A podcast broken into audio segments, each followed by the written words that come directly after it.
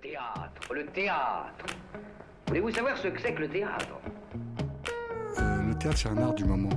On est en rapport direct avec les spectateurs. Pièce détachée, il faut que le théâtre présente une autre forme, une autre manière de vivre. Tous les lundis de 20h à 21h Finalement, le théâtre n'existe que par le regard du spectateur qui le fabrique. sur Radio Campus Paris. Le théâtre est pour tout le monde, pour vous comme pour les autres. Faut pas être exclusif. Vous avez vu ça, quelle ponctualité 20h et 31 secondes. Nous sommes avec vous sur Pièces détachées, l'émission consacrée aux arts vivants en Ile-de-France de Radio Campus Paris. C'est toujours un plaisir de vous retrouver le lundi soir. Ce soir, donc, nous recevrons, euh, nous recevons elle est déjà avec nous, euh, Christine Chalas, directrice déléguée de la Maison des Métallos, pour parler notamment des différentes pratiques artistiques qui sont exercées, qu'elles soient professionnelles ou amateurs, mais aussi des préoccupations sociales de ce lieu.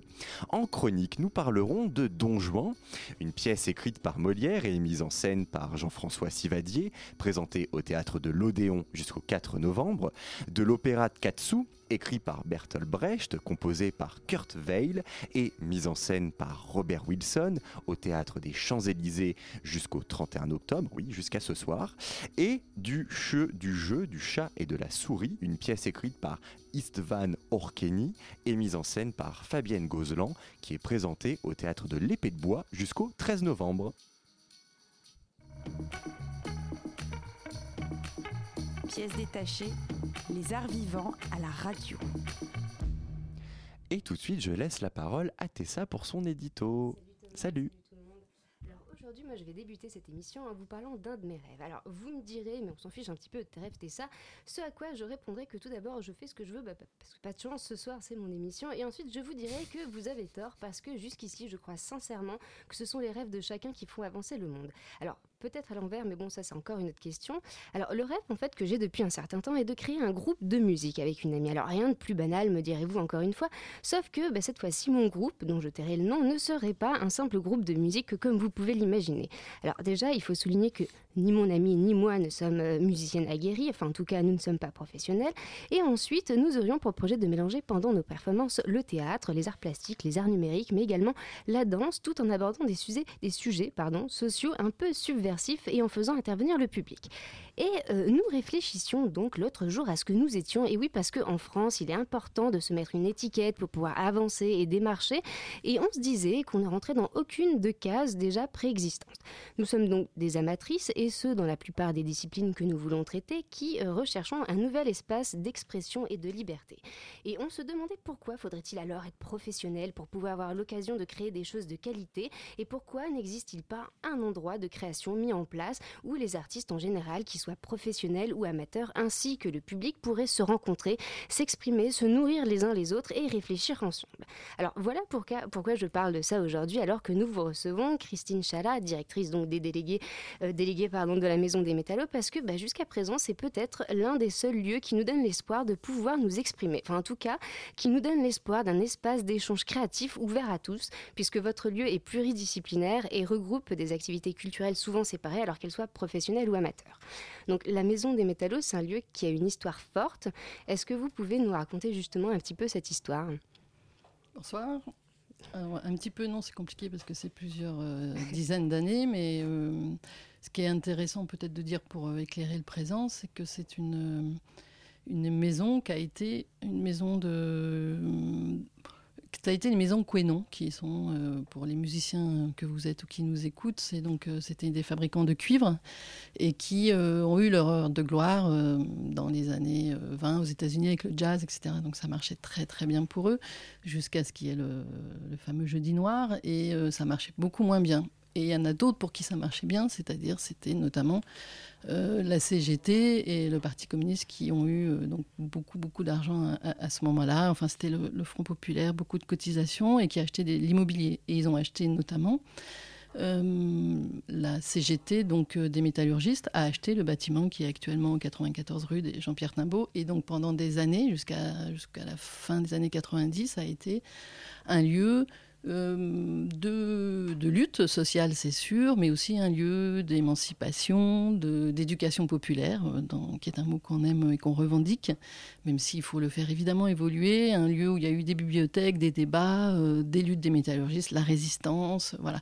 Beaucoup de, beaucoup de l'histoire française de, de cette partie-là de l'après-guerre. Voilà. Même, ça a été le, premier lieu en France euh, des, je y mais des, des cours voilà, d'accouchement sans douleur avec euh, la clinique Bleuet, etc. On voit encore des gens, euh, on croise des gens qui ont, parmi des artistes. Ouais, et oui, en direct de Moscou, et euh, ce qui est vrai. Et, euh, et donc, euh, il y a eu aussi beaucoup de choses pour les femmes de, à, à cette époque-là. Et puis, on, oui, on croise des artistes ou des, des, des, gens du public qui viennent, dont les, la mère a eu les cours, etc. Et puis, euh, donc, euh, la, CGT s'est trouvée dans des problématiques de vente de son immobilier. La ville a donc euh, préempté et a racheté l'établissement. Donc, ça, c'est important l'histoire parce que du coup, le projet culturel politique euh, de la ville de Paris, parce que c'est un établissement de la ville de Paris, s'inscrit euh, vraiment dans, cette lignée d'éducation populaire, de la culture, euh, j'ai pas envie de dire culture pour, pour tous, ça a été récupéré, mais cette question de l'éducation populaire. Et Philippe Mourat et moi-même, nous sommes arrivés à la direction des métallos fin 2009 et on l'habite à notre manière. Voilà. Alors donc, vous l'avez dit, la Maison des Métallos, c'est un établissement culturel de la ville de Paris euh, qui est soutenu par la région Île-de-France dans le cadre du dispositif de la permanence artistique. Alors, est-ce que vous pourriez un peu décoder cette euh, définition du lieu pour nos auditrices et nos auditeurs, et notamment euh, ces termes d'établissement culturel et surtout de permanence artistique? Alors, la permanence artistique, il faudrait recevoir un élu euh, de la région euh, Île-de-France parce que je ne sais pas euh, si d'abord ça va, être maintenu. C'est un dispositif qui est né, je ne sais plus exactement, mais on va dire dans les années, je dirais moi, 2006 euh, avec la pré le précédent président, euh, mmh. qui était donc euh, l'idée de. Enfin, c'est modeste, hein, quand même. Je veux dire, c'est modeste pour nous en termes de financement. C'est quand même un, une subvention de la ville de Paris. Enfin, c'est pas une, une, subvention. On est un établissement de la ville de Paris et on est par ailleurs un petit peu aidé par la région Île-de-France sur ce dispositif qui aidait, qui aide toujours à l'heure d'aujourd'hui, des lieux, des compagnies qui œuvrent euh, à la permanence artistique sur les territoires, c'est-à-dire la vie d'artistes, d'ateliers, etc. En ce qui nous concerne, c'est pas c'est pas une marche très importante de d'établissement. Mais le, enfin, le côté établissement de la ville de Paris, c'est simplement qu'on est né en même temps dans la politique de la Noé que le 104, la Gaîté Lyrique mmh. et nous, avec chacun des, des okay. objectifs assez clairs. Alors, euh, on vous a présenté en, en, tant que directrice déléguée de mmh. la Maison des Métallos. Est-ce que vous pouvez nous expliquer euh, à quelle réalité correspond euh, cette profession de directeur délégué d'un lieu culturel et notamment à la Maison des Métallos? Ça, c'est vrai. C'est une question piège parce qu'il y a plein de réalités. Euh, bah, bah, la vôtre, en tout la cas. La mienne, c'est on est un binôme avec euh, Philippe Mourat. Avec, on avait déjà collaboré ensemble au Parc de la Villette précédemment sur les rencontres des cultures urbaines, puis les rencontres tout court. Et voilà, c'est un binôme, c'est un duo. Alors, on se, on, ce qui est sûr, c'est qu'on a en, un dire, duo de direction. Hein. Un duo de direction, ouais, ça c'est sûr. Et de direction culturelle, euh, tous les deux, on porte. Euh, une, ancienne, une complicité, on va dire, de fait euh, sur les sujets qu'on traite au, métallo et sur la manière dont on dirige, euh, dont on dirige le projet culturel et artistique de la maison vous vous êtes choisi ou on vous a imposé l'un à l'autre Non, du tout, du tout. Non, non. Philippe Mourat a postulé en 2009, m'a associé à sa candidature et on est arrivés tous les deux à la tête de l'établissement. D'accord. Et pareil, parce que du coup, il euh, y a un peu cette, euh, cette image euh, paritaire que vous mm -hmm. renvoyez, euh, un homme, une femme, euh, du coup... Non, c'est vraiment des histoires, c'est bizarre l'expression, c'est des histoires d'hommes, mais des histoires d'hommes et de femmes, c'est pas du tout des choses qui... C'est une complicité professionnelle et qui a qui a trouvé une réalité en 2009 avec la direction des maisons des métallos.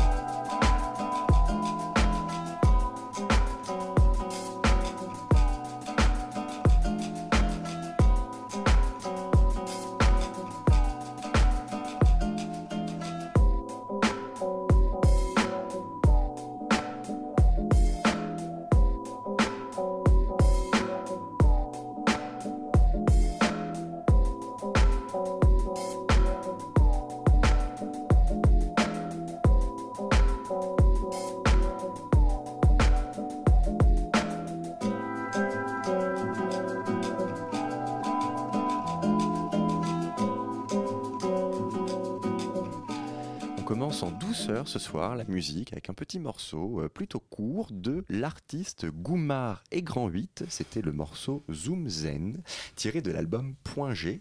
Et nous sommes toujours en compagnie de Christine. Rappelez-moi, Chalas ou Chala C'est- Vraiment, c'est comme vous voulez, mais moi j'aime bien Chala. Chala, donc Christine Chala, elle a choisi, directrice déléguée de la Maison des Métallos. Alors, votre structure accueille différentes pratiques artistiques. Est-ce que vous pourriez euh, nous les présenter plus en détail? Euh, alors, notre volonté de- d'être un lieu pluridisciplinaire, euh, c'est-à-dire d'être en même temps théâtre, danse, expo, euh, même d'avoir euh, l'idée d'être un peu euh, innovateur sur certaines formes. euh, pour citer, par exemple, parce que je, je vois tous ces micros devant nous, mais je pense à la, à Radio Live, parce que ça a lieu euh, le, 3, le 3 novembre avec Aurélie Charon et Caroline Gillet et Amélie Bonin en graphiste, qui, est une forme euh, un peu atypique. Ces deux journalistes euh, Radio France euh, qui ont fait une émission radio et qui sont venus nous voir pour nous dire euh, euh, qui- une émission radio qui s'appelait. C'est difficile d'être efficace pour décrire les choses, mais qui ont, une, euh, qui ont fait une émission radio il y a 2-3 ans qui s'appelait Underground Democracy, qui était un peu des. Euh, ils sont allés à Téhéran, Gaza, Pérou, différentes villes du monde avec l'idée de rencontrer euh, des jeunes, parce qu'il y a une question de génération, enfin des jeunes de leur âge, une trentaine d'années, pour savoir un peu comment euh, ces jeunes-là, euh, cette génération-là avait décidé de ne pas être une génération euh, perdue euh, et euh, gâchée ou sacrifiée. Et euh, donc une forme d'activisme. Et euh, voilà, elles sont venues nous voir en nous disant euh, ces jeunes-là, on ne les a jamais rassemblés. Voilà, donc on, faisait, on, a fait une première forme live de radio live en rassemblant, en, arrivant à en faire venir quelques-uns de Gaza. Certains, évidemment, étaient déjà réfugiés à Paris. Il y avait un Syrien. Voilà, et c'est cette forme qui nous a, par exemple, je, la cite parce que c'est une forme qui nous a, dans les premiers temps, maintenant on la contrôle mieux, mais nous a échappé aussi à Aurélie Charan et, et Caroline Gillet, c'est-à-dire c'est devenu une forme d'émission en trois dimensions live qui est Mhm. absolument pas en direct, enfin qui n'est pas la forme radio n'est pas n'existe plus, mais il se passe quelque chose. Voilà, donc il y a- il y, a cette idée en même temps d'être pluridisciplinaire parce que parce que on s'intéresse d'abord aux questions de sens plutôt qu'aux questions de forme. Et, et il se trouve qu'aussi le, le sens, enfin les questions de société qu'on défend, euh, pas qu'on défend, pardon, mais les, notre, ce qu'on défend, c'est notre volonté que de donner des, des outils d'appréhension du monde d'aujourd'hui à travers des intellectuels et des artistes. C'est très important pour nous, c'est-à-dire qu'on ne fait pas des conférences universitaires, mais qu'à l'intérieur de ça, ça dégage, il se trouve que ça dégage des formes un peu euh, euh, atypiques. Cédric Veliani, qui vient faire de ses conférences chez nous, il les fait chez nous, il est venu nous voir, c'est pareil, euh, parce qu'il avait envie de faire des, conférences mathématiques, alors qu'il en fait à travers le, monde et à travers la France. Il n'a pas besoin d'être d'un lieu supplémentaire pour faire ses conférences et le faire dans un théâtre, pour lui, c'était important. Et il, il est venu nous voir, nous, la Maison des Métallos. Voilà. D'accord. Bah, si je réponds précisément ou pas, mais... Et donc, euh, comme vous l'avez dit tout à l'heure, vous êtes arrivé en 2009, donc euh, avec Philippe Moura à la tête de la Maison des Métallos. Est-ce que euh, c'est vous qui avez amené tout ce volet social au lieu, ou bien est-ce que cela faisait partie du projet de la mairie de Paris? Alors, il faut rendre hommage à la mairie de Paris, que c'est dans, les, dans le projet des murs. Voilà, après, avec Philippe, on l'habite d'une certaine manière, avec des choix plus ou moins radicaux. Par exemple, la programmation au trimestre, qui est euh, un vrai challenge, notamment pour notre équipe, parce que c'est une espèce de festival permanent, Mhm. mais c'est nécessaire si on veut se faire l'écho, le, bruit du monde. hein. Donc voilà, il y, a des- il y a- il y a des choix un peu de programmation, au-delà de même de... Il y a des choix d'ouvrir la maison, euh, ce qui n'était pas le cas avant forcément, enfin de- du matin au soir. Il y a euh, l'idée des mélanges, voilà, il y a des, des- des- des aspects sur lesquels nous, on, on précise à notre manière. hein. Mais euh, c'est dans les murs, la question de l'éducation, c'est ce que je disais tout à l'heure, la question de l'éducation populaire, la question des- euh, d'être des lieux de, comment dire, de réflexion sur le monde, ça c'est dans le projet politique qui nous précède. D'accord. Et du coup, quels sont euh, les objectifs euh, en matière sociale euh, poursuivis par la Maison des Métallos Alors, c'est d'abord des objectifs artistiques. Mhm. hein, c'est une manière de. C'est pas un obje- on n'a pas d'objectif social. On n'est pas ni une MJC ni un lieu dont les missions seraient autres. On est d'abord un lieu artistique et intellectuel, enfin culturel. Et donc, euh, pardon, votre question, c'était? C'était quels sont les objectifs euh, ah euh, Donc, non, les objectifs, enfin, nos objectifs, notre envie, c'est la mixité, c'est-à-dire d'ouvrir un, maximum, que les lieux de culture, qu'un lieu de culture soit le maximum ouvert, qu'il ne soit pas effrayant, qu'il ne fasse pas mm. peur, parce que c'est encore le cas pour beaucoup de gens, ou peur ou laisse dans l'indifférence. Euh, donc euh, l'idée, c'est d'imprégner la société, mais pas euh, pour, pour la rendre plus intelligente. C'est aussi l'inverse. C'est-à-dire que la société vient nous nourrir. C'est-à-dire que la maison des métallos soit sur le territoire qui est le territoire de Belleville, avec tout ce que ça représente de mixité et de, richesse, de langue et de culture. c'est ce, ce territoire-là vient nourrir aussi la maison des métallos. Donc notre objectif, c'est que ce, de, proposer un, projet artistique et culturel qui soit un lieu ouvert. Enfin, c'est assez basique, mhm. assez simple, hein, qui, soit, qui soit ouvert, euh, le plus curieux possible et qui donne des outils d'appréhension du monde. Et que tout ça se, résonne. C'est-à-dire que les débats, euh, euh, les artistes, les débats, on fait toujours, chaque fois qu'on fait un débat, on essaye le maximum. J'espère que il y a peut-être peut des exceptions, mais je ne les vois pas, où il y a euh, toujours des artistes. Euh, on, a fait des débats avec un intellectuel, un artiste, avec la CIMAD, avec des militants de la CIMAD, c'est un exemple. Mais ça, ça veut dire qu'aussi, alors que ça peut être des rencontres a priori un peu incongrues, mais par exemple, réfléchir la les problématiques de la CIMAD aussi avec des artistes, c'est un exemple. Là, on est bien en train de faire ressortir l'une des caractéristiques de la maison des métallos, qui est son hétérogénéité euh, dans, ce que vous proposez dans vos activités, euh, lieux de programmation, de création, de pratique artistique, de débat, que vous venez de le rappeler. Euh, comment est-ce que vous parvenez finalement à maintenir une cohérence dans cette variété de propositions et comment est-ce que vous faites, si je puis le dire d'une certaine manière, pour ne pas perdre le fil? Ben, J'espère qu'on ne le perd pas. Euh, comment on fait pour pas le perdre? C'est sur, euh, c'est vraiment euh, parce que à chaque fois qu'on choisit une œuvre, qu'elle soit plastique ou, ou théâtrale ou, chorégraphique, à chaque fois, par exemple, tout ce qui peut paraître peut-être dans la communication ou de l'extérieur très divers, en fait, à, chaque fois qu'on a des général, c'est finalement assez rare, ça peut arriver, mais qu'on ait des, des projections ou des débats isolés, mais sinon c'est à chaque fois on, réagit avec euh, le, on, réagit pardon, on, là j'ai réagi, mais on, on, réfléchit avec les artistes ou les intellectuels présents, euh, qu'est-ce qu'on peut faire, ce qu'on appelle les autour d'eux, donc euh, tel débat, telle chose, etc. Hmm, Alors, j'ai également vu que la Maison des Métallos permet à des projets professionnels de voir le jour, mais également à des projets amateurs. Quelle place, en fait, vous leur, leur accordez pardon, à ces projets est-ce que c'est difficile finalement de trouver le juste équilibre euh, entre professionnels et amateurs Alors il n'y a pas pour nous des projets amateurs ou des projets professionnels. Ce qui nous intéresse, un de nos objectifs, c'est de travailler sur la frontière, soit en les éliminant, soit en travaillant sur les frontières de l'art, comme on l'appelle. Et c'est-à-dire les, ce qu'on a, les, frontières de l'art, ça serait des pratiques euh, qui justement euh, sont cataloguées, art et handicap, art et la prison, l'art dans les prisons, blabla. Nous, ce qui nous intéresse, c'est ce qu'on dit, c'est que c'est des projet artistique en tant que tel. Mm. Donc euh, euh, Didier Ruiz, quand il vient avec une longue peine, où il va revenir en janvier, euh, faire avec cinq amateurs, on peut dire, sur le plateau, qui sont des personnes qui ont, 4 sur 5 ont fait des longues peines, ont exécuté des longues peines, et la cinquième personne étant l'épouse d'un des, d'un des, quatre hommes, euh, c'est des amateurs. Et pour nous, là, il y a une, enfin pour nous, il y a une œuvre professionnelle. Enfin, il y a une, il y a une œuvre. Euh, c'est-à-dire qu'on on, ne nomme pas euh, l'amateur. On fait pas de pratique amateur. D'ailleurs, on, aime, on est assez, comment dire, on n'aime pas trop la pratique. Enfin, on n'aime pas trop. il y a déjà plutôt, il y a déjà beaucoup de lieux de pratique amateur de septembre à juin, etc. Quand vous regardez notre programmation, il n'y en a pratiquement pas. Nous, on préfère que la, question de la pratique soit vraiment en lien avec, euh, avec des heures, avec ce qui est en train de se passer. Donc on fait des workshops, des ateliers avec des artistes qui sont là dans la maison.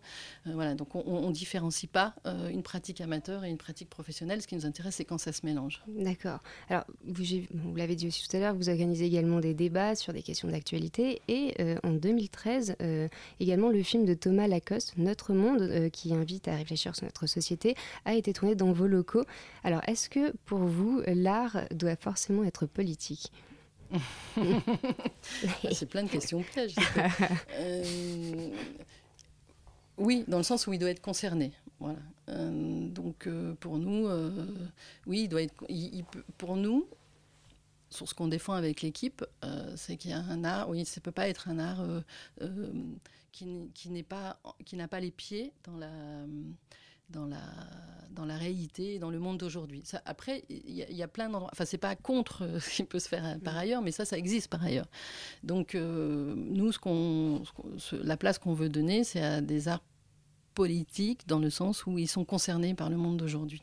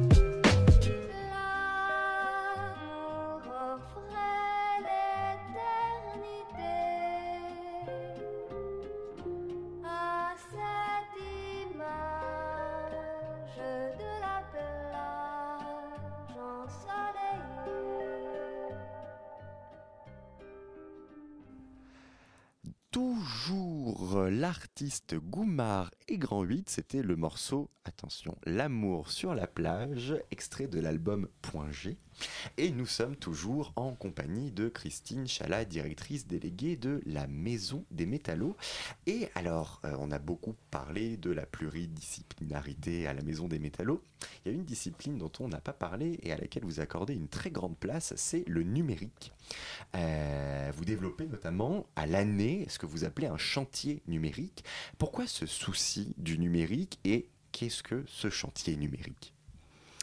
Alors, là aussi, ça nous précède. C'est-à-dire, c'était dans les murs quand on est arrivé, Mhm. chantier numérique, et c'était dans les murs avant que naisse la gaieté lyrique.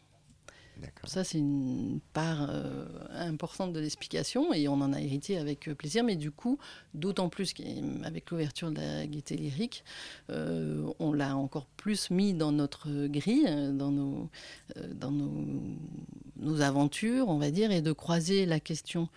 Et donc, le chantier numérique, pour nous, c'est un endroit où on, c'est une question aussi d'appropriation. Comment ces outils numériques peuvent devenir non pas quelque chose qu'on, donc socialement ou politiquement quelque chose qu'on subit, mais quelque chose qui peut être aussi, qui peuvent être des outils euh, d'émancipation ou en tout cas de, euh, de, de création de son propre monde, de, de sa propre parole, puisque en fait l'enjeu aussi dans les lieux culturels, c'est quand même que chacun y retrouve sa propre parole et qu'un lieu culturel n'est pas un lieu qui, pour nous euh, et pour d'autres, hein, ça c'est assez partagé, n'assène pas une vérité qui se viendrait du haut ou un une esthétique ou un plaisir. euh, Notre, un de nos projets, c'est aussi que la réappropriation euh, de, de, de- la culture et, de l'art. Donc le chantier numérique, on l'attaque par... euh, par ce, par ce biais-là. Donc j'en profite pour faire une page de pub parce que, par exemple, c'est un, exemple assez caractéristique. On va faire en mois de janvier un focus sur, enfin, une, expo, autour d'une exposition avec un,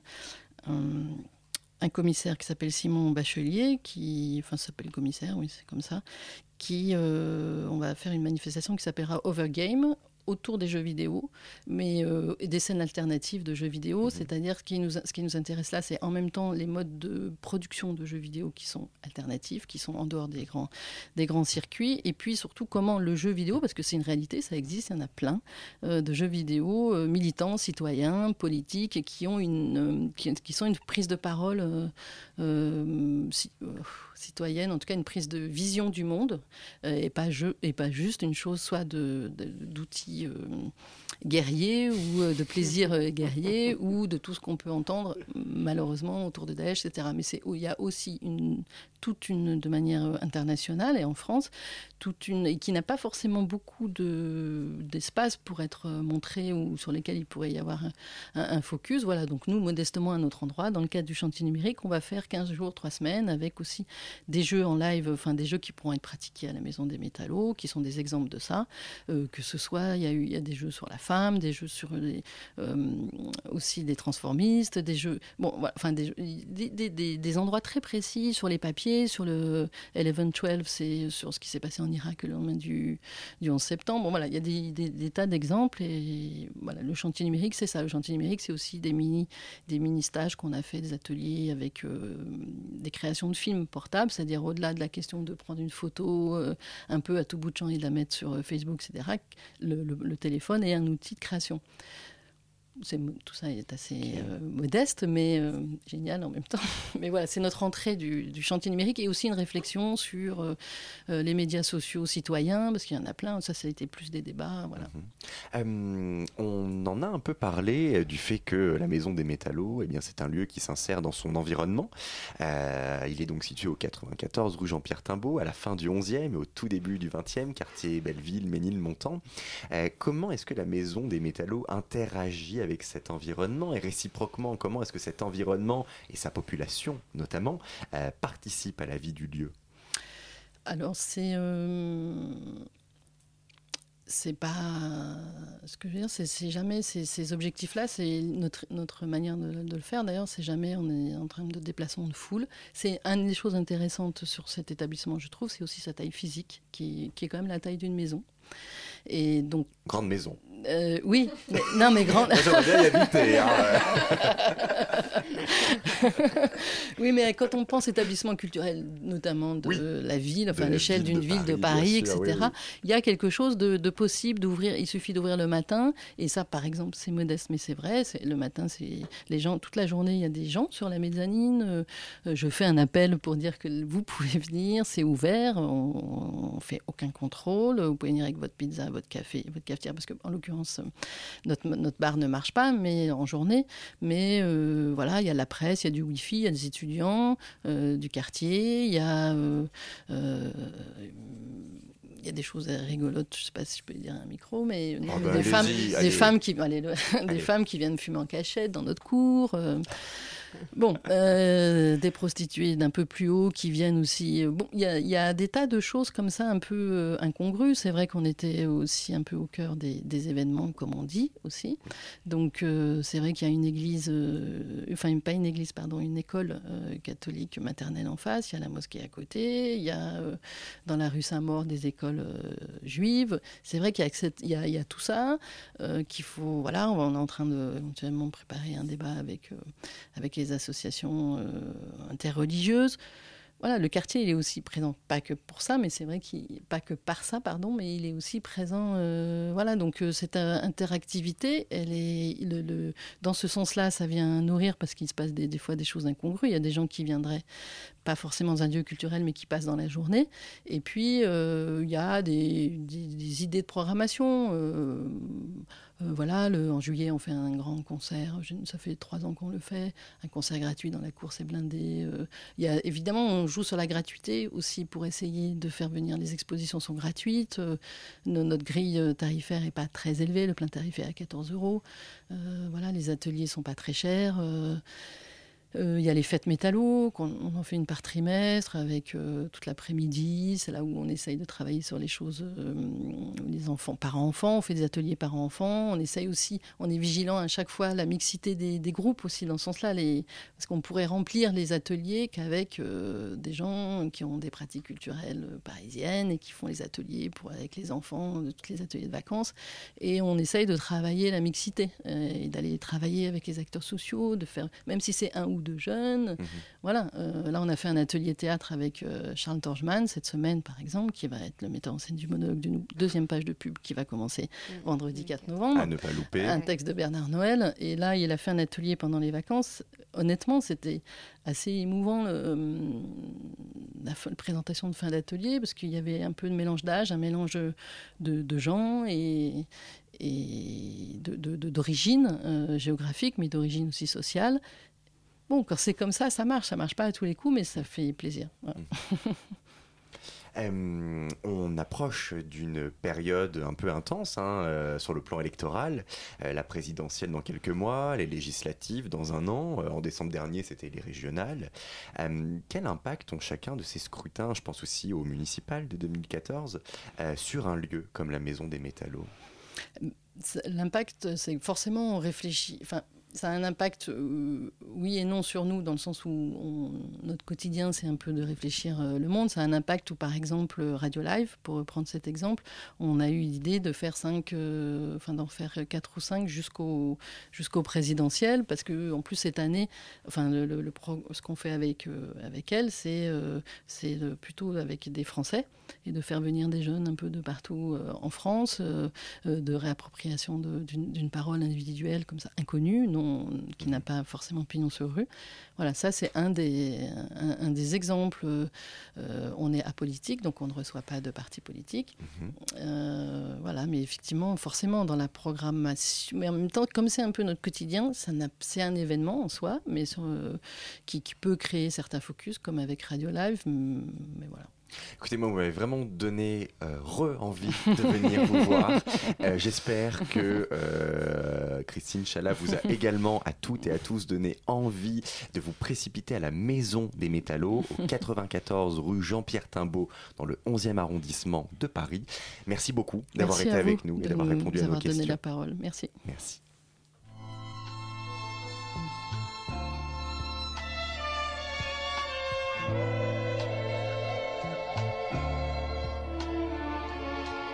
When.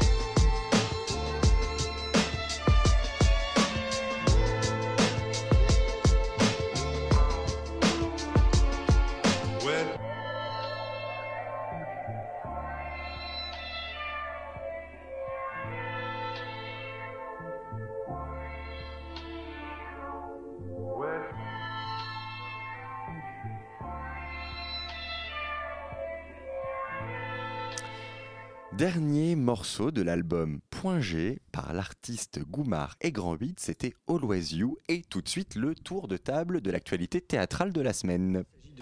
Il s'agit d'une- histoire, euh, c'est-à-dire qu'en fait, il s'agit plus d'un concept d'histoire. Toujours trois spectacles, hein, comme chaque lundi, on va vous parler euh, du spectacle Le jeu du chat et de la souris, une pièce écrite par Istvan Orkeni et mise en scène par Fabienne Gozlan, présentée au théâtre de l'Épée de Bois à la cartoucherie de Vincennes jusqu'au 13 novembre, de l'opéra de Katsu, écrit par Bertolt Brecht, composé par Kurt Weill et mise en scène par Robert Wilson au théâtre des Champs-Élysées jusqu'à ce soir, 31 octobre, et on commence avec Don Juan, la pièce écrite par Molière, mise en scène par Jean-François Sivadier, présentée au théâtre de l'Odéon jusqu'au 4 novembre. Et attention, chères auditrices et chers auditeurs, vous l'attendiez depuis des mois, le retour de Chloé de Broca pour sa première chronique de la saison. Salut Salut, bonsoir à tous. Alors Don Juan, écoutez, je m'en étais jamais rendu compte, mais c'est fou à quel point ce personnage, Don Juan, est un des rares personnages qui ne lâche jamais. Un peu comme Richard III de Shakespeare. Un seul but, un seul caractère, un seul orgueil, jusqu'au bout. On aura beau provoquer des tempêtes autour de lui, Don Juan ne changera pas jusqu'au bout, jusqu'à la mort, jusqu'au dernier vers. Enfin, du moins, c'est de la prose. Don Juan, c'est un monstre. Il ne croit en rien, n'a de foi pour rien, si ce n'est foi en lui-même et au temps présent. C'est un séducteur invétéré qui se joue de l'amour et du mariage. Il tue et profane les tombes de ses victimes, se moque de son patriarche, ridiculise ses créanciers. Le seul qui l'écoute peut-être un peu, mais finalement ne serait-ce pas pour le plaisir de la joute verbale, c'est Sganarelle, son fidèle serviteur. Dans le même temps, ce personnage nous séduit comme il nous horrifie. Alors dès le départ du spectacle de Sivadier, on est troublé. L'arrivée de Don Juan est à la fois, je l'avoue, un peu attendue mais délicieuse. À peine entré, il a déjà dragué toutes les femmes du public. Irrésistible tel Johnny entrant sur scène au Stade de France, ce soir je ne chante que pour toi. Oui, pour moi, Nicolas Bouchot. Oui, Don Juan. Pour toi, il a chanté Ah mais pour moi, pour moi, je suis celle qui réussira à le faire flancher. Viens avec moi, Don Juan, je te le jure. Malheureusement, il n'est pas arrivé jusqu'à ma corbeille et Nicolas a dû monter sur le plateau, sur le double plateau, sur le surplateau qu'on retrouvait déjà dans la vie de Galilée euh, monté par Sivadier. Don Juan me quitte donc deux fois plus. Alors la scénographie est digne d'un Slava Snow Show, sorte d'allégorie d'un système solaire avec des globes suspendus et une neige au sol, un décor très beau, mais trop beau. La direction est intelligente, les mots, le rythme des phrases et des mots sont choisis, c'est précis, on est comme manipulé. Mais pour moi, on reste quand même dans un archaïsme déguisé en conte moderne. Alors sous prétexte de régisseur à vue et de Daniel Janto, le scénographe aux platines. Les enjeux sont nommés, mais ils sont survolés. Il manque de, il manque de concret, d'accident, d'adresse à nous qui, nous qui sommes là, nous, devant eux. Non, tout le drame est selon moi laissé dans la trappe d'un tréteau qui a vieilli. Et qui a vieilli tout seul. Car quand j'entends le texte, oui, ça arrive et plus d'une fois, il faut quand même reconnaître que Nicolas Bouchot et Lucie Vallon, entre autres, sont des pointes, le texte de Molière n'a pas pris une ride, pas une seule. Rappelez-vous le monologue de Sganarelle, l'hypocrisie est un vice à la mode. Qu'il est beau et quelle chance d'avoir le pouvoir de dire cela, l'hypocrisie est un vice à la mode devant en plus de ça ce public si bourgeois des abonnés du théâtre de l'Odéon. Et c'est d'ailleurs pas loin de cette intention-là que Sivadier fait légèrement rallumer la salle à ce moment-là. Là, la provocation est juste mais pas assez poussée. Sinon, je pense, le public se lèverait de colère. Pour moi, l'occasion est manquée. Les intentions et les idées de mise en scène passent trop avant le texte et c'est dommage. Comment, comme elle met pourtant, comme elle est pourtant majestueuse, je pense, l'humilité des acteurs et des metteurs en scène quand elle se met au service de l'auteur, quand elle s'agenouille devant son génie et n'utilise pas le texte comme un objet de propagande personnelle. Il y a un moment du spectacle qui n'est pas juste. Don Juan chante du Marvin Gaye, et les régisseurs montent sur le plateau pour danser en lunettes de soleil. Alors on veut, je pense, montrer qu'on ne se prend pas au sérieux, on essaie de détendre, de rock'n'rolliser l'atmosphère. Très bien, mais alors c'est au metteur en scène de, de venir danser. Là, ils ridiculisent des régisseurs qui ne sont là que pour ça, qui ne sont pas là pour ça, justement. Quand bien même je suis certaine qu'ils sont heureux de le faire, notre cher public bourgeois rit et ça m'énerve. Oh, du Marvin Gaye chez Molière, comme c'est drôle, et ces techniciens derrière qui font les guignols. Bon, je vais loin, je le sais, mais pour ce qu'il y a, mais ce qu'il y a d'étonnant en fait, c'est que j'ai quand même pas mal aimé le spectacle. J'ai Ah trouvé, bon mais oui, Malgré toute cette révolte. ben oui, mais je le dis, j'ai j'ai trouvé le texte. À un moment donné, il y a le- un texte de Brassens, Les Passantes, qui est très juste, qui correspond parfaitement au personnage. Il y a plein de choses géniales dans ce spectacle. Seulement, je voudrais profiter de mon droit de parole ici pour appeler le théâtre, ceux qui m'entendront peut-être, on ne sait jamais, à mettre les belles idées de mise en scène lorsque et seulement lorsque le texte est là. Se dire à chaque seconde que peut-être au fond de la salle, bien silencieux et bien timide, il y en a un qui ne sait pas qui est Don Juan, ni même qui est Molière. Et celui-là, il faut le prendre par la main et la lui mettre sur la bouche quand il vous dira qu'il n'est pas assez intelligent pour aller au théâtre. Voilà, comme Don Juan, se posait toujours la question comment rendre sa foi à un homme persuadé qu'il n'en a pas? Antoine. Eh bien, Alors, j'ai- on a tu- aussi révolté j'ai envie de féliciter Chloé. euh, quelle première chronique Ah oui, là, pff, Ah ouais, pas mal. attention, là, ah oui, oui, applaudissements. ouais, Même Christine Ah oui. Chalat applaudit. euh, Là, moi, c'est. je vais essayer de faire la mienne en toute humilité, ça va pas être facile. Alors, je, je voudrais rebondir sur un truc que Ouais, tu as dit. Chloé, que euh, Don Juan ne changera pas. Et je trouve cette pièce, à chaque fois qu'on la relit, et bon, on s'aperçoit que c'est nous qui changeons. Parce qu'à chaque fois, on, on, Mm. on a une interprétation différente. Et, euh, et là, moi, ça m'a vachement troublé aussi, cette pièce. En sortant, je savais pas si j'avais aimé ou pas aimé. Et. euh, je trouve que finalement, euh, avec ce côté un peu divin, cosmique de la, scénographie, euh, ce gros compte à rebours au-dessus de nos têtes, où en, gros il y a un compte à rebours où à chaque fois que le ciel est invoqué. Ah, j'avais pas compris, bah bravo. Ah, c'était. Ah bah, Ah bah non, tu vois, j'analyse pas tout. Ah bah si. Et voilà, vous voyez pourquoi on va voir les spectacles à deux. Parce qu'il y en a un qui comprend rien et l'autre qui. Et voilà, je serai toujours là pour toi, Chloé. Et, euh, et donc, du coup, moi, j'ai eu l'impression que le seul humain de cet Olympe était Don Juan et qu'il n'était pas prêt à mourir pour l'amour de Dieu, ni pour l'amour des femmes non plus d'ailleurs, mais il mourra pour être resté libre Mm. en dépit de tout et de tous. Et par les temps qui courent, donc terrorisme, attentat et tout ça, et ben ça, ça, ça a résonné. Euh, ce Don Juan, moi, pour moi, il a eu le mérite euh, de nous faire méditer sur le sens de la liberté, du religieux, de la vie, de la mort. En tout cas, moi, j'ai trop. J'y médite encore. Oui. Eh Et bien, j'ai trouvé écoutez, ça vous très aussi. hein, Mais c'est pour ça qu'il y a des qualités au Il y a plein de qualités, mais je comprends ce que tu dis aussi sur, sur cette. Le seul qui a pas de distance finalement, c'est Don Juan et toute la mise en scène, les autres personnages et tout étaient euh, très distanciés. Bah écoutez, euh, allez méditer, allez vous troubler euh, jusqu'à la fin de la semaine, 4 novembre, au théâtre de l'Odéon, Don Juan, pièce écrite par Molière et mise en scène par Jean-François Sivadier. Et on enchaîne avec, ben là, ça a lieu en ce moment au théâtre des Champs-Élysées, l'opéra de Katsu, qui a été conçu pour la musique par Kurt Weill et pour le texte par Bertolt Brecht, mise en scène par Robert Wilson. C'est un spectacle d'un genre qu'on voit assez peu, moi en tout cas c'était la première fois, un opéra théâtral ou théâtre musical, comme vous voulez, euh, genre qui a été profondément marqué euh, précisément par la collaboration entre le compositeur Kurt Weill et le dramaturge Bertolt Brecht entre 1927 et 1933 et dont l'opéra de Katsu est une très belle illustration. Alors, l'action se déroule à Londres au cours de l'époque victorienne. Le couple Pitchum dirige une sorte d'asile pour démunis en tout genre, euh, pour le moins lucratif, hein, euh, puisque toutes les personnes qui y séjournent eh bien, partagent les recettes de la journée avec ce couple, donc de pimp pour euh, pauvres, voilà, des, des, macros d'un nouveau genre. Leur fille Polly fricote avec l'un des plus grands bandits escrocs, menteurs et dragueurs de la capitale anglaise, Maquis. Euh, plus que fricoter, ils décident carrément de se marier, ce qui crée, vous l'aurez compris, la colère du père et de la mère qui, pour éloigner Polly de Maquis, euh, vont mettre en œuvre et notamment ils vont se tourner vers la police et tout particulièrement vers son chef Tiger Brown.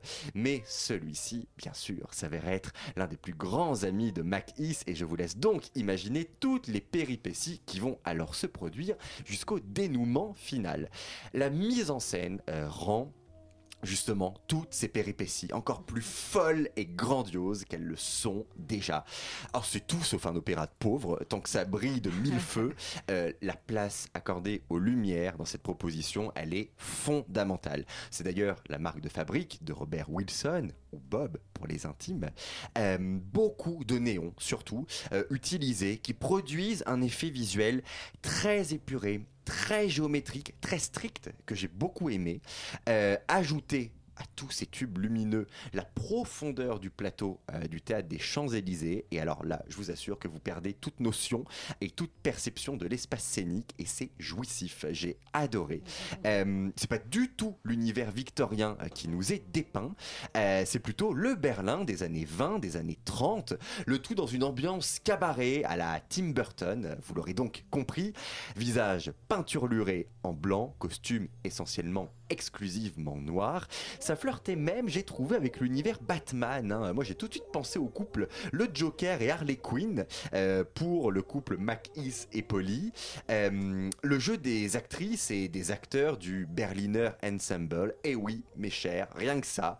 Euh, 23 comédiens sur le plateau euh, avec des scènes de groupe qui produisaient des images, mais tellement impressionnantes. Celle avant l'entracte était mais, mais incroyable. mais dingue, c'était incroyable. Donc leur jeu, c'est un jeu qui est euh, très exagéré, très expressif, surligné, plutôt donc dans la tradition de, de ce genre, de l'opéra théâtral, du théâtre musical. Les actions aussi sont exagérées et amplifiées par des bruitages, euh, notamment quand il est question d'argent, euh, c'est le bruit du tiroir caisse qu'on entend avec des pièces qui tombent comme d'une machine à sous. Euh, moi, je suis assez peu fan hein, de, de ce type de jeu euh, exagéré, très expressif. Mais alors là, je vous assure que même 3 heures surtitrées en allemand, ça passe tout seul. Euh, à condition, à condition de ne pas être placé au tout premier rang de l'orchestre, car là, je vous assure que vous ressortez avec la nuque brisée, ce qui a été notre cas, euh, parce que les surtitres sont situés euh, tout au-dessus de la scène et je ne suis pas bilingue allemand, donc j'étais quand même obligé de lever le nez. Mais quand même, je tenais quand même là à, remercier le Théâtre des Champs-Élysées de nous avoir accordé euh, ces places parce que ce sont quand même des très belles places. Nous étions au premier rang de l'orchestre, c'est quand même parmi les, les plus chers. Et voilà, donc vraiment merci pour, pour ce beau geste, mais malheureusement pour ce spectacle, pour l'apprécier dans sa globalité, il faut être placé ailleurs, notamment plus en hauteur. Ah non, mais N'est-ce pas Ah mais oui, Hein Thomas. Hein, oui. la nuque, c'était La ça. nuque. On était Ah. ravis en sortant. Ah, en je- plus, le scooter Ah, après. Là, j'avais les yeux comme un caméléon à la sortie, j'en pouvais plus. Mais c'est vrai que le, le spectacle était vraiment mais incroyable. Comme quoi, même en ayant il y a un torticolis incroyable le lendemain, finalement j'ai quand même apprécié. euh, non, c'était vraiment visuellement, mais c'est les costumes, tout le jeu, c'est d'une technique. Mais euh, ah non, mais euh, si ça repasse, mais courez-y parce que vraiment. euh, Ah ouais, vraiment, ah, faites-vous ça- faites-vous ce, ce beau cadeau. C'est euh, c'est vraiment euh, un très très très très très très beau spectacle. euh, Et comme, en euh, plus, je trouve que vraiment l'univers de, de Wilson et l'univers de Brecht se, se complètent vraiment, vraiment très bien. quoi, Effectivement, vraiment. mais vraiment, il y a cet univers lumineux, euh, véritablement, qui, qui profite à, à cet opéra. Alors malheureusement, donc c'était jusqu'à ce soir, euh, mais Voilà, sans, dommage. sans aucun doute, ça repassera, euh, ça repassera euh, vraisemblablement. Donc vraiment guettez, soyez, soyez vigilants. L'opéra de Katsu, un opéra donc conçu pour la musique par Kurt Weill, pour le texte par Bertolt Brecht, mise en scène par Robert Wilson. C'est un spectacle du théâtre de la ville proposé au théâtre des Champs-Élysées, donc jusqu'à ce soir. Et nous terminons tranquillement avec le jeu du chat et de la souris, une pièce écrite par, écrite par Istvan Orkeni, mise en scène par Fabienne Gozlan, présentée au théâtre de l'Épée de Bois à la cartoucherie de Vincennes jusqu'au 13 novembre. On y a été ensemble, Antoine. Oui. Et euh, oui, et déjà on est allé à, donc au théâtre de l'épée de bois. Je sais pas si euh, des gens n'y sont pas allés encore. C'est vraiment très beau. Moi, re- ça faisait longtemps que j'y étais pas allé. Ah, euh, Il y, a des salles incroyables dans ce théâtre, mais allez-y, enfin vraiment. ouais, ouais. Rien que pour le lieu, c'est vraiment chouette. Mhm. Euh, donc on nous a dit que la pièce se déroule dans la petite salle du haut. Charmant. On avait l'impression qu'on allait dans le grenier de la maison pour écouter des histoires. Ah ça j'aime bien. ah, Mais mais c'est vrai. Hein c'est exactement Et on ça. arrive dans la salle, il y a des petites chaises comme Il ça. C'est pas des bancs. les hein, il un peu Il manquait, il manquait les plaids. On dirait ça dans les points négatifs, mais parlons d'abord de la pièce. Euh, donc sur le plateau, il y a un, euh, la c'est un cyclo au fond, et il y a deux espaces bien démarqués, avec euh, une chaise roulante d'un côté, une vieille chaise de cuisine de l'autre. Euh, cela représentera l'espace de chacune des deux comédiennes. Au centre, il y a une table délimitée avec euh, à gauche une table de cuisine, à droite un simple bureau. Nous allons donc suivre un moment de vie de deux sœurs hongroises, Erzi, jouée par Sophie Pincemaille, et Giza, jouée par Jeanne-Marie Garcia. Ces deux sœurs ont toutes deux bien plus de la soixantaine. Ils Ah disent oui, pas leur âge, oui, mais oui, on, on- euh, va dire Même peut-être 70. plus que 70. Et, et, et communiquent euh, beaucoup par lettres, par téléphone. On suit leurs échanges. L'une a fait un fils qui est devenu riche et vit chez lui. Alors elle est handicapée, d'où la chaise roulante. Et, euh, mais à l'abri du besoin. Et l'autre dans une autre ville et se débrouille toute seule. On devine que les deux sont veuves. Et euh, alors celle qui se débrouille toute seule, elle a un, un amoureux platonique à qui elle fait à manger tous les jeudis. Ça a son importance. Euh, donc elles se racontent leur joie, leur solitude, leur peine. Elles se parlent sans se vexer, mais elles se vexent quand même. Jusqu'au jour où Erzi, celle qui a son amant platonique, se trouve... ça se dit RJ. hein. RJ Ouais, la prononciation hongroise du Z et du S, c'est je. Je te fais confiance absolument sur ce point-là. Euh, euh, se trouve une meilleure amie qui, lui, chaparde son amoureux platonique. Et, et voilà, et donc euh, je ne vous en dis pas plus. Donc la pièce est très bien jouée, avec une mention spéciale à Sophie Pincemaille qui est vraiment très convaincante et, et touchante dans le, zode- dans le rôle d'Ergie. Ah non, mais je suis d'accord avec toi. Ah, c'est une très belle énergie. Elle a de l'humour, euh, passionné. hein. Franchement, non, mais euh, oui, Ouais, ouais. faut le souligner. Ça fait plaisir à voir. toujours. Exactement, il y a une vraie belle écoute entre les deux comédiennes, l'autre est, est très bien aussi, et c'est vraiment très agréable, ça se parle bien. Alors il y a un violoncelliste de dos pendant, pendant pratiquement toute la pièce, qu'on ne verra jamais de face. Ah bah Euh, si nous on l'a vu parce que malheureusement son violon a explosé Exactement. en plein pendant il- la il- il représentation. ponctue- il ponctue la pièce corde- de- La corde a craqué et Exactement. Un intermède musical et tout, et là on entend. pling.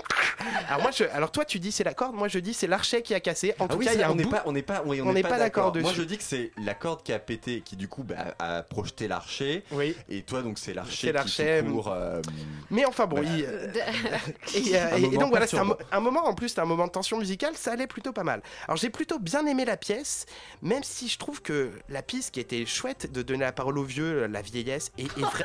Non non mais c'est Ah non, non, mais c'est vrai, c'est ça, bah, rare. faut pas avoir peur C'était ça, mais ils disent, euh, c'était dans le programme, on dit ah bah là on va donner la parole aux, aux vieux. c'est vraiment vieux, dit dans la personnes d'un certain âge et tout c'est ça. les vieux. On parle des vieux. Bah, c'est rare au théâtre. Oui, c'est vrai. c'est Mais vrai, ouais. vrai. Et, euh, et voilà, et ça, et justement, moi j'y allais, je me faisais une joie, et c'est un peu sous-exploité, au profit d'une histoire d'amour un peu plus classique, euh, voilà, de, jalousie et tout ça.